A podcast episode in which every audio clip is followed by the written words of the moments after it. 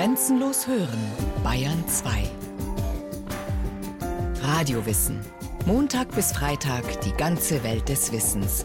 Kurz nach 9 Uhr und 15 Uhr.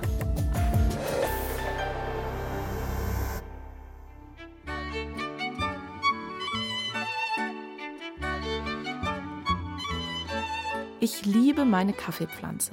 Und deshalb bekommt sie von allem nur das Beste.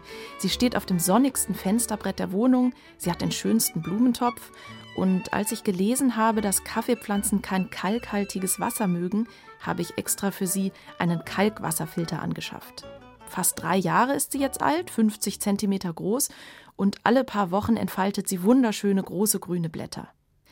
Da es bisher noch keine Pflanze so lange bei mir ausgehalten hat, die meisten gehen schon nach ein paar Wochen ein, habe ich sie besonders ins Herz geschlossen und manchmal bilde ich mir ein, das beruht auf Gegenseitigkeit. Schnell wird klar, wie viele renommierte Wissenschaftler sich genau damit beschäftigen. Sie erforschen, was Pflanzen alles wahrnehmen können, wie sie sich verhalten und sogar, woran sie sich erinnern. Jetzt fühle ich mich fast ein wenig beobachtet, wenn ich meine Kaffeepflanze gieße. In schwachen Momenten zweifle ich sogar daran, dass ich ihr eines Tages brutal ihre Kaffeebohnen entreißen kann. Pflanzen können ohne Augen sehen, sie können ohne Ohren hören, sie können verdauen ohne Magen, atmen ohne Lungen und sie können sich sogar erinnern. Kurz, sie sind intelligent, ohne Gehirn without a brain. Der Botaniker Professor Stefano Mancuso von der Universität Florenz ist ein Querdenker. Es ärgert ihn, dass die meisten Biologen Tiere und Menschen als höher entwickelte Lebewesen klassifizieren als Pflanzen. Nur weil Pflanzen keine Nerven haben, kein Herz, keine Lunge und kein Gehirn. Mancuso dreht diese Argumentation um. Er sagt, dass es in der Pflanzenwelt von großem Vorteil ist, keine Organe zu haben. Denn Pflanzen werden ständig gefressen und können nicht davonlaufen. Hätten sie einzelne lebenswichtige Organe, würden sie schon nach dem beherzten Biss einer Kuh sterben. Tatsächlich aber kann eine Pflanze bis zu 85 Prozent aufgefressen werden und vollständig wieder nachwachsen. Schlau bewundert man Mancuso diesen Pflanzentrick. Unser hochentwickeltes zentrales Nervensystem hält er nicht für das einzig wahre. I mean, neurons are, Neuronen sind ja keine Zauberzellen. Es sind schlicht und einfach Zellen, die elektrische Signale produzieren und weiterleiten können. Bei uns und bei Tieren sitzen die meisten dieser Zellen eben im Gehirn. Aber auch Pflanzen haben eine Menge Zellen, die elektrische Signale produzieren und weiterleiten können. Alle Wurzelzellen zum Beispiel.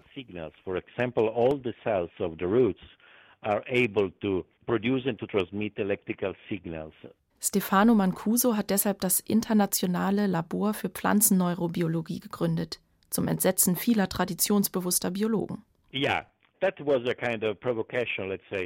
Ja, das war als kleine Provokation gemeint, kann man sagen, eine Metapher. Na klar haben Pflanzen keine Neuronen. Aber das Faszinierendste, was wir an diesem Institut tun, ist, dass wir demonstrieren, wie intelligent Pflanzen sind, auch ohne Gehirn und Neuronen. Der Name Pflanzenneurobiologie soll zeigen, dass man alle wesentlichen Techniken der Neurowissenschaft auch bei Pflanzen anwenden kann.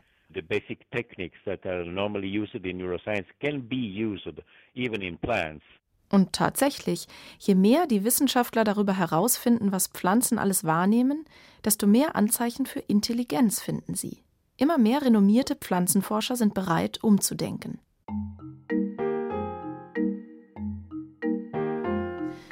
Auch der Grundlagenforscher Professor Theo Lange von der Universität Braunschweig zuckt nicht zusammen, wenn man ihn nach Pflanzenintelligenz fragt.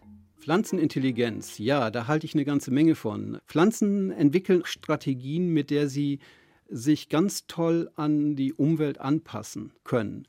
Und das ist sicher auch eine Art von Intelligenz. Also ich denke, man geht viel in der Annahme, wenn man Pflanzen unterstellt, dass sie ähnlich fühlen, ähnlich sehen, und ähnlich reagieren wie wir Menschen, aber sie reagieren, sie fühlen und sie sehen.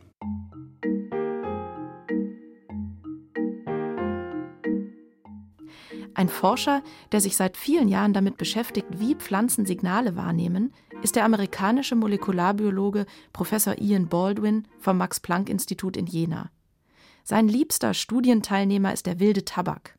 Eine Pflanze, die in der Wüste von Utah zu Hause ist und die auf Geruch reagiert. As a plant, it only is alive for a year. But then it produces seeds, and those seeds fall on the ground. Die Tabakpflanze lebt nur ein Jahr lang. Aber dann produziert sie Samen, die in der Erde liegen und abwarten, bis ihre Zeit gekommen ist. Sie können da locker 400 Jahre warten. Ihre Zeit ist dann gekommen, wenn ein großes Feuer gewütet hat. Das erkennen die Tabaksamen am Geruch. Sie riechen bestimmte Komponenten im Geruch von Feuerholz. Und dann wissen sie, das nächste Mal, wenn es wärmer wird, ist deine Zeit gekommen, um zu wachsen. And those compounds tell the plant that next time it gets warm and wet, it's time for you to germinate and grow. Der Tabaksamen registriert eine ganz bestimmte Komponente im verbrannten Holz und reagiert, indem er keimt. So kann die Tabakpflanze in einer Umgebung wachsen, in der sie kaum Konkurrenten hat. Sie besetzt die ökologische Nische, die sich nach einem Feuer auftut. Baldwin ist hingerissen davon, was diese Pflanze in ihrer Umgebung alles wahrnimmt. So hat er auch schon ziemlich verrückte Versuche mit der Pflanze und den Geruchskomponenten von brennendem Holz gemacht. Diese Geruchskomponenten sind auch in künstlichem Rauchgeschmack. Grillsoßen sind oft voll von dem Zeug. Sie können also in einen Supermarkt gehen, Grillsoße kaufen, sie in Wasser lösen und auf dem Boden mit den Tabaksamen drin verteilen. Die Samen werden auskeimen, weil sie denken, dass ein Feuer da war.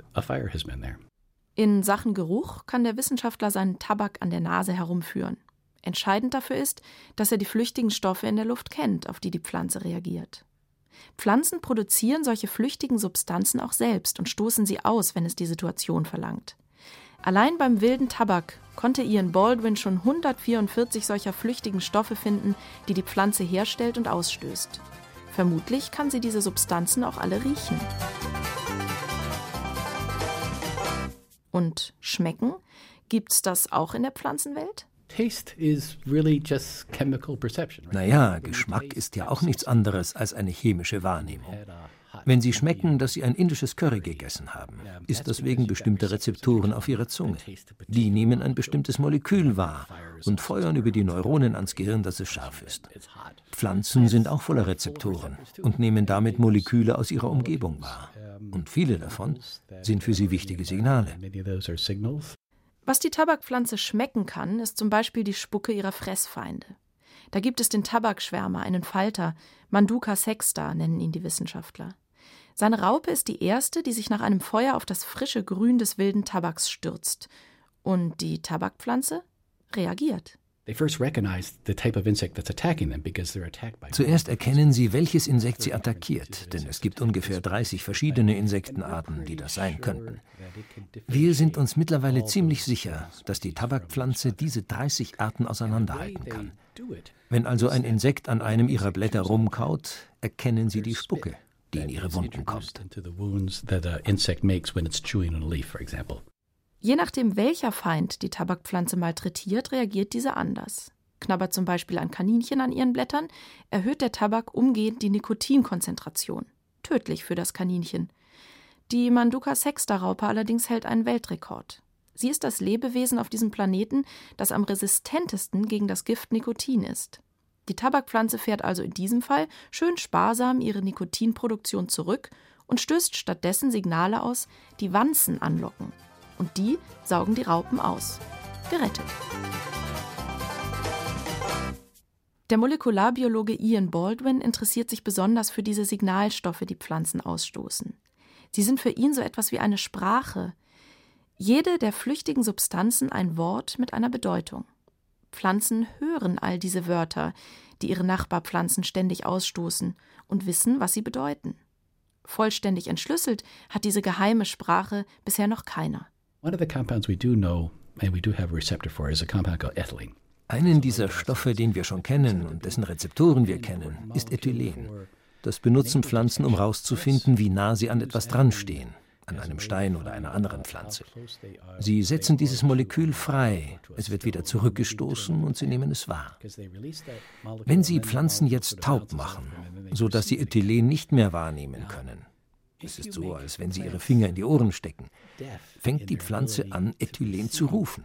Immer lauter und lauter, weil sie sich nicht hören kann. What the plant does is start to scream ethylene. It talks louder and louder because it can't hear itself. Mittlerweile haben Forscher weitere Signalstoffe entschlüsselt, die Pflanzen freisetzen, also sozusagen Wörter, die sie in ihre Umgebung rufen. Auch dass die umstehenden Pflanzen ihre Nachbarn quasi belauschen, wurde bei mehreren Pflanzen eindrucksvoll bewiesen. So reagieren Pappeln, wenn sie hören, dass die Nachbarpappeln von Schädlingen befallen sind, mit mehr Raupenschutzmittel in ihren Blättern. Forscher wissen allerdings nur wenig darüber, wie die umstehenden Pflanzen all diese Signale wahrnehmen und verarbeiten, wie sie also im übertragenen Sinne hören. Wir wissen, dass Pflanzen viele verschiedene Typen von flüchtigen Stoffen wahrnehmen. Aber wir kennen bisher nur zwei oder drei ihrer Rezeptoren, also der Ohren, die diese Stoffe wahrnehmen. So we, we need to know much more about those ears. Deshalb forscht Baldwin mit Gewächs, das genetisch sozusagen taub oder stumm gemacht wurde. Dafür werden in Pflanzen die Gene gezielt ausgeschaltet, die für das Bauen und Wahrnehmen der flüchtigen Stoffe verantwortlich sind. Dann kann man beobachten, was sich in den Pflanzen verändert, wenn sie bestimmte Signale nicht mehr geben oder wahrnehmen können. So will der Forscher Wort für Wort die Sprache der Pflanzen lernen. Ähnliches machen der Biomechaniker und Botaniker Theo Lange und seine Frau Maria Pimenta Lange.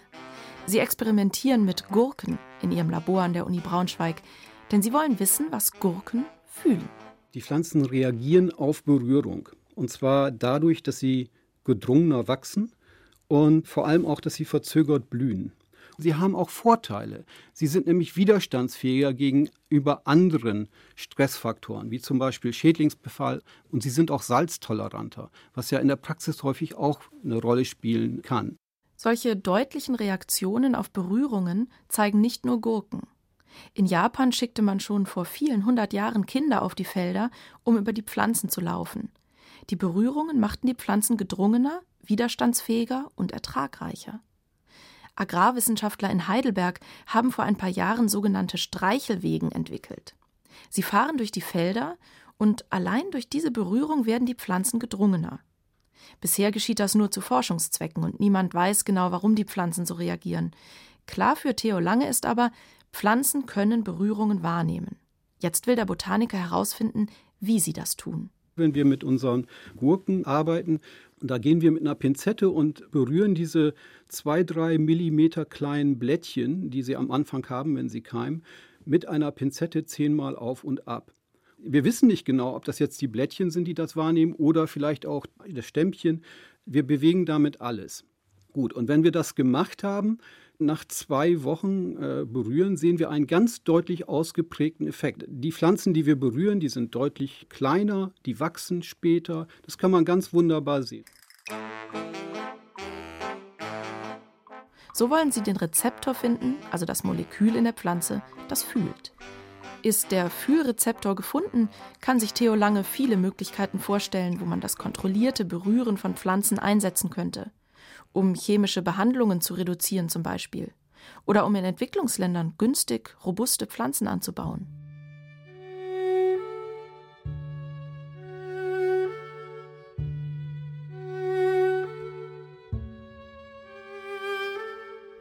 Im Internationalen Labor für Pflanzenneurobiologie in Florenz setzt der provokante Botaniker Mancuso seine sensiblen Pflanzen viel härteren Reizen aus als einem Pinzettentouch, Täglich lässt er 500 Mimosen in ihren Töpfchen aus etwa 15 cm Höhe auf den Boden fallen. Er will ihnen beibringen, dass bestimmte Reize nicht gefährlich für sie sind. Normalerweise ziehen sich die Blättchen der schreckhaften Pflanze bei jeder zarten Bewegung und Berührung zusammen. Doch nach etwa vier bis fünf Tagen des kontinuierlichen Herunterfallens und Zusammenziehens hören die Mimosen damit auf. Sie ignorieren den Reiz. Werden sie aber an den Blättern berührt, ziehen sie sich wie gewohnt zusammen. Für Mancuso und seine Kollegen ist die Sache klar. Die Mimosen haben gelernt, den ständig wiederkehrenden Reiz zu ignorieren. Schließlich kostet sie jedes Zusammenziehen ja viel Energie. Nachdem die Pflanzen gelernt hatten, dass der Stimulus für sie nicht gefährlich war, konnten sie sich an diese Information 40 Tage lang erinnern. Wenn man sie 40 Tage in Ruhe ließ und dann wieder mit dem Runterwerfen anfing, wussten sie immer noch, dass es für sie ungefährlich war. 40 Tage ist lang. 40 days it's a lot of time. Das Pflanzen lernen und sich an das Gelernte erinnern, wie man Kuso es ausdrückt, Das geht vielen Biologen und Pflanzenforschern nun doch zu weit. Ohne Gehirn könne es kein Lernen geben und auch keine Erinnerung, so die Reaktion auf Mancusos Mimosenversuche. Aber wir hatten doch bewiesen, dass meine Mimosen lernen. Sie hatten gelernt, dass sie nicht zu reagieren brauchen, wenn sie diesem Stimulus ausgeliefert wurden. Und sie erinnerten sich daran. Das ist doch exakt das Gleiche wie das, was wir in Tieren als Erinnerung beschreiben. Ein Gehirn zum Lernen und Erinnern sei vollkommen überbewertet, findet der Italiener. Ebenso wie Tiere und Menschen lernt und erinnert eine Pflanze das, was ihr das Überleben erleichtert. Das ist doch wohl intelligentes Verhalten, findet Mancuso.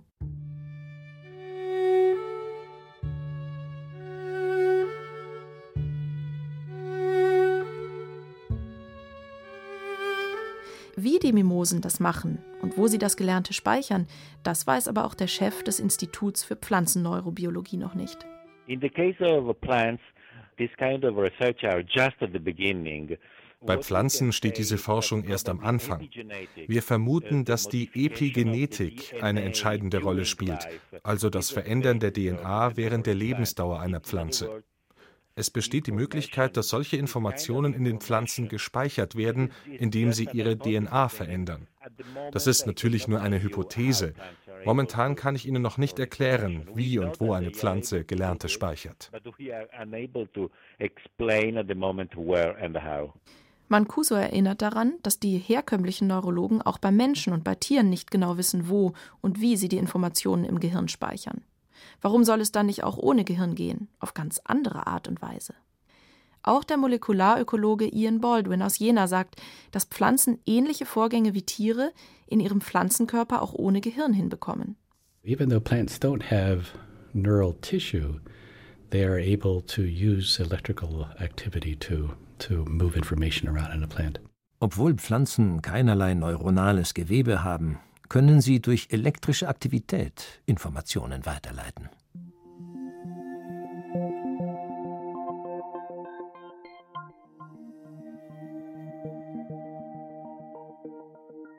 Sieht man Mimosen, Tabak oder Gurken mit den Augen der Pflanzenforscher, dann verschwimmt die scheinbar klare Grenze zwischen hochentwickelten, intelligenten Menschen und Tieren auf der einen und dem stummen, dummen Grünzeug auf der anderen Seite.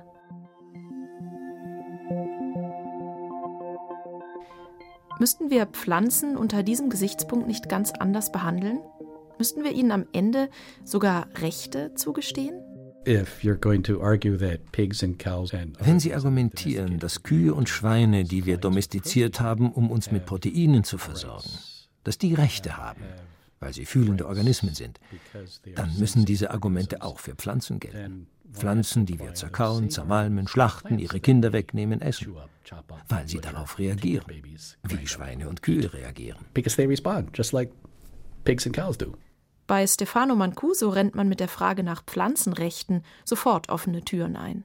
That's something important because I think that plants need rights. Ja, das ist wichtig. Uh, Pflanzen brauchen Rechte. Denn das würde bedeuten, dass 99,9 Prozent aller lebenden Organismen Rechte hätten. Pflanzen sind hochentwickelte, komplexe, kommunikative Wesen. Ihnen Rechte zu geben würde bedeuten, sie zu schützen. Und das hieße letztendlich, uns selbst zu schützen. Denn Pflanzen leben auch ohne uns, wir aber nicht ohne die Pflanzen. Uh, we humans, we animals, we cannot survive without plants.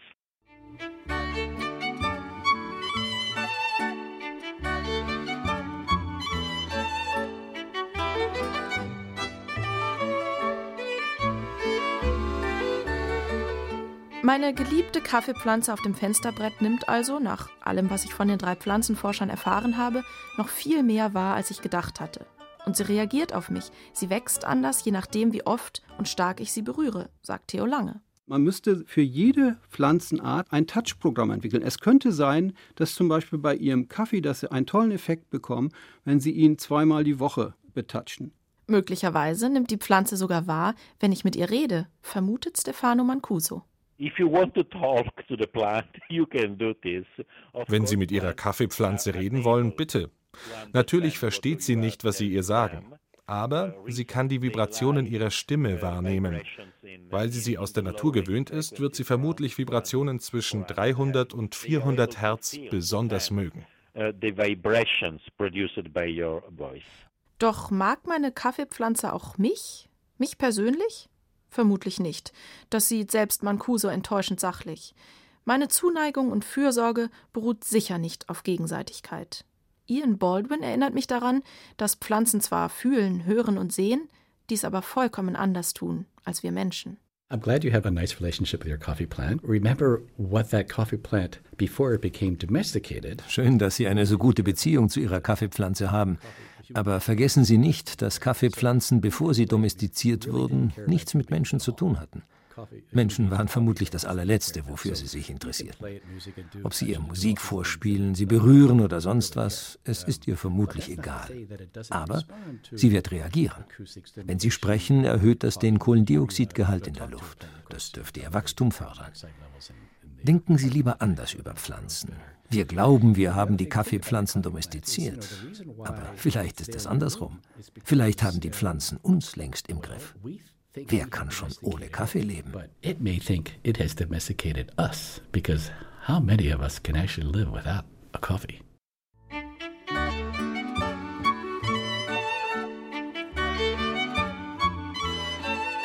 Meine Kaffeepflanze mag fühlen, sehen und hören, sie mag lernen und intelligent sein, aber sie ist und bleibt mir gegenüber wohl vollkommen emotionslos. Also werde ich bald guten Gewissens ihre Bohnen ernten und meinen Kaffee genießen.